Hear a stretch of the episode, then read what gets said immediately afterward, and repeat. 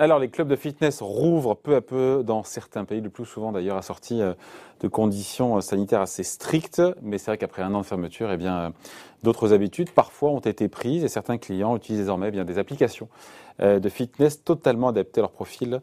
Et tout ça est digitalisé. Bonjour John. Bonjour David. John Plassard pour, pour la banque Mirabeau. Racontez-nous qu'est-ce qui s'est passé depuis, on va dire, depuis, sur ce secteur du fitness depuis 12 mois, parce qu'on imagine qu'il y a dû y avoir des faillites quand même. Hein. Dans le monde au global. Hein.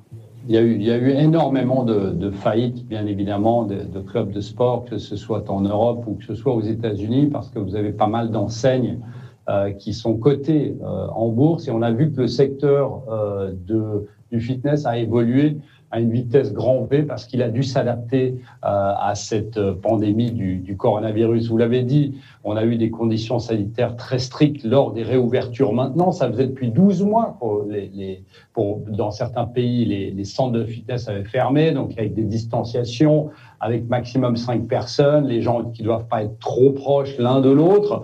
Et les personnes, durant ces 12 derniers mois, bah, ont quand même euh, bah, fait du fitness et ils se sont adaptés. C'est ça qui est très important de noter. Vous le disiez avant, il y a deux euh, phénomènes d'adaptation. La première, c'était de faire euh, du sport à l'extérieur, que certains n'avaient pas fait, euh, avec des coachs, par exemple, ou seul. Et la deuxième, qui est très intéressante et qui va avec l'air du temps, c'est bien évidemment à travers des applications et des programmes qui sont personnalisé. Parce qu'on se souvient, David, que à l'époque, on pouvait euh, acheter des DVD avec des, des, cours de fitness, mais que en fait, ils n'étaient pas totalement adaptés à votre à votre physique, à votre morphologie, à vos à vos euh, besoins euh, fondamentaux. Et ça, ça a évolué.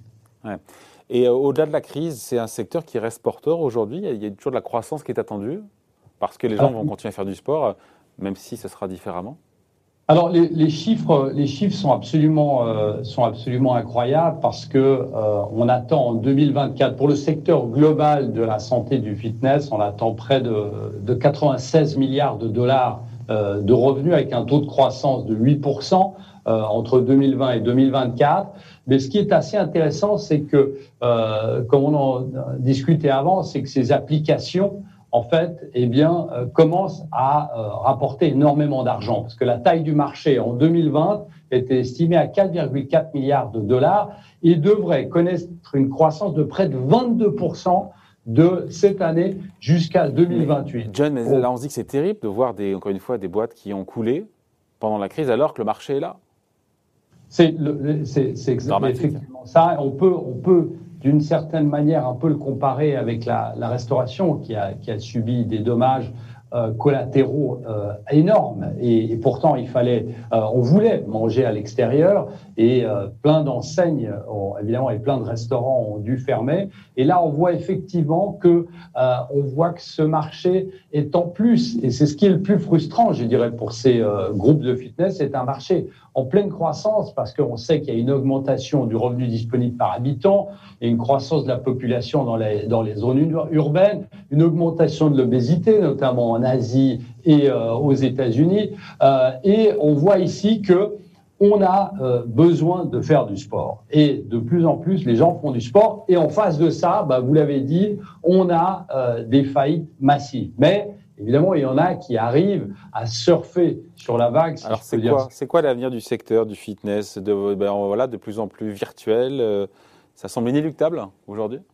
Tout à fait. De, de, de manière, euh, c'est la, la, personnalisation à travers des applications. Alors, on me dirait, on n'a plus le contact de ces, de, des personnes avec qui on est. Mais vous savez, aujourd'hui, euh, et vous en faites peut-être, David, mais aujourd'hui, vous pouvez euh, faire du vélo à la maison euh, avec votre iPad et voir vos, euh, voir d'autres personnes qui font en même temps du sport que vous et euh, être, il y a la même, le même type de motivation sans être avec, euh, avec quelqu'un. Donc, euh, on voit ici que c'est très important et que ces applications, évidemment, elles coûtent pas très cher, mais par rapport à un, à un abonnement dans un club de fitness, mais évidemment, euh, les entreprises qui gagnent de l'argent ben, parient sur un grand nombre de personnes qui achètent leurs applications bien évidemment. Et puis, euh, ce qu'on a aussi, bah, c'est les appareils d'exercice, parce que pour faire l'exercice à la maison, bah, vous allez avoir euh, bah, le, fameux vélo, vous allez avoir le, le, tapis de course et ce genre de choses que vous allez acheter.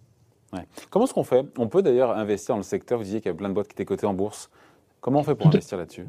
Notamment la, plus connue aux États-Unis s'appelle Peloton. Ah oui. Euh, Peloton. Et, en fait, c'est celle qui vend, comme on l'a dit, elles sont euh, spécialisées sur les appareils d'exercice et de très forte croissance. Alors, elle a connu deux, trois problèmes parce qu'il y a eu des problèmes de sécurité dessus. Ils sont en train de régler ça sur certains appareils d'exercice. Alors ça, c'est la première chose. Après, vous avez les applications et qui sont les plus forts dans les applications euh, de fitness. Vous avez Apple avec Activity euh, et puis vous avez Google avec Google Fit.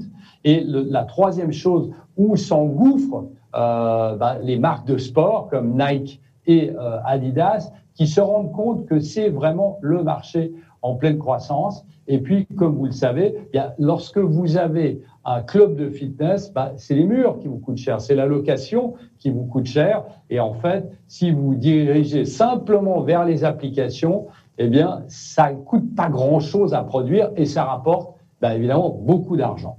Et donc, boursièrement, alors, les, titres qu'on peut jouer potentiellement, c'est quoi alors? Donc, c'est Nike, ce qu'on a dit, c'est Nike. Peloton, c'est coté, Peloton?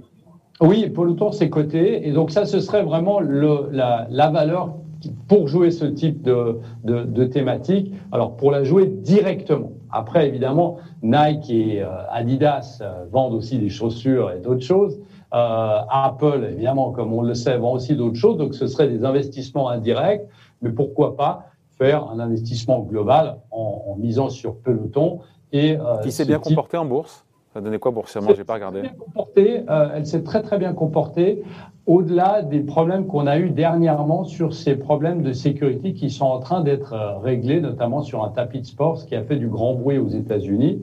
Mais la thématique, elle est vraiment là, et la thématique, elle est extrêmement présente pour l'avenir. Et euh, ce qui est assez intéressant aussi de regarder lorsqu'on regarde les types d'applications qui sont mis en avant, c'est pas simplement les types d'applications de fitness, mais aussi les types d'applications dans le yoga, dans la méditation, la relaxation, qui fonctionnent extrêmement bien et qui a très bien fonctionné euh, durant la période du, du, Covid et lorsqu'on était enfermé chez soi. Et c'est quelque chose qui va continuer de fonctionner parce que les gens ont découvert quelque chose qu'ils ne connaissaient pas euh, avant. Voilà, merci beaucoup. Explication, point de vue signé John Plassard pour la Banque Mirabeau. Merci John, bon week-end. Merci. Salut.